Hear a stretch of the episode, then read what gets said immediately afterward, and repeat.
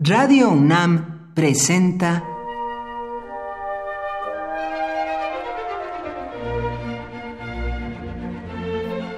Cuaderno de los Espíritus y de las Pinturas por Otto Cázares.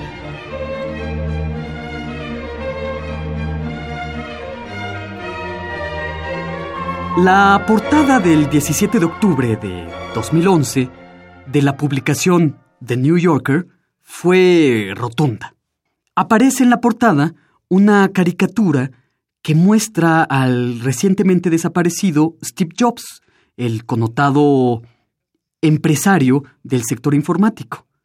En la caricatura aparece Steve Jobs arribando a las puertas del cielo, donde un San Pedro le aguarda verificando el nombre del recién llegado en una touchpad.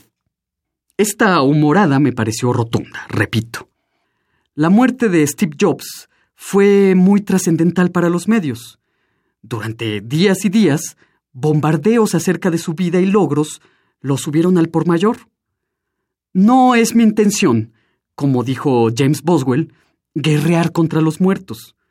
Pero quisiera reflexionar con ustedes acerca de esta figura que pudo, como en la caricatura, colocar sus productos hasta en el umbral mismo del paraíso. Primero, un logro indudable, que señaló Juan Arturo Brennan. iPods, iPads y demás artilugios cambiaron las unidades métricas del tiempo. Ya no medimos el tiempo por segundos, minutos, las horas son cosa del pasado.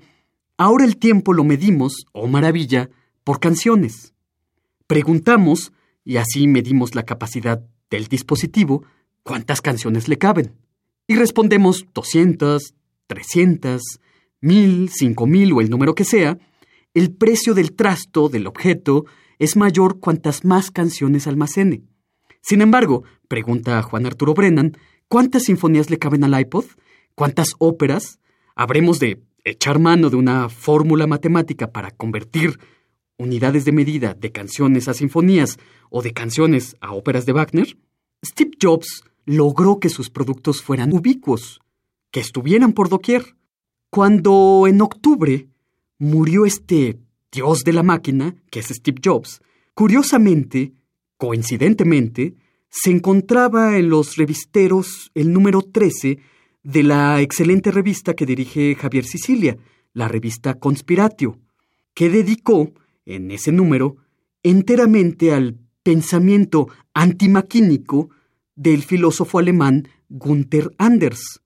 A mí no dejaba de llamarme la atención el ocaso del dios de la máquina contemporánea, con su desmesura mediática, conviviendo con el silencioso ejemplar de mi revista dedicado a las reflexiones de Gunther Anders.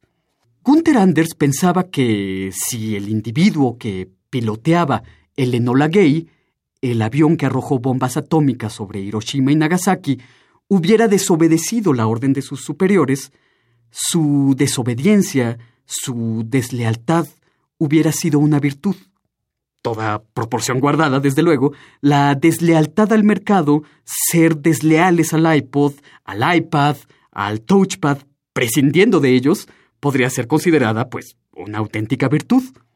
También pensaba Gunther Anders que no es el hombre quien se adapta espontáneamente a un sistema, un sistema que consideraba maquínico, sino es el sistema mismo quien nos fuerza a adaptarnos. Se nos coacciona a comprar, se nos obliga a adaptarnos al nuevo artilugio inventado por Steve Jobs o el dios maquínico del momento. La máquina hace maquínico al hombre. Sometidos a la esclavitud de celulares, computadoras y otros dispositivos, fantasías todas estas de consumidor, no somos nosotros quienes adoptamos a los aparatos, son ellos quienes nos adoptan a nosotros. Aquella cosa que originalmente nos proporcionaba felicidad se vuelve más importante que la propia felicidad, como apuntó Chesterton en alguna parte. El deseo de la máquina, para finalizar con Gunther Anders, es el deseo de que no exista nada que no se pliegue a ella. ¿Quién puede en los días que corren no plegarse a alguna máquina? Quien pueda hará de su deslealtad una virtud, sin lugar a dudas. Sin embargo, será un virtuoso sumamente incomunicado, esperando que le franquen respuestas por servicio postal. Por hoy, Otto Cázares cierra el cuaderno de los espíritus y de las pinturas.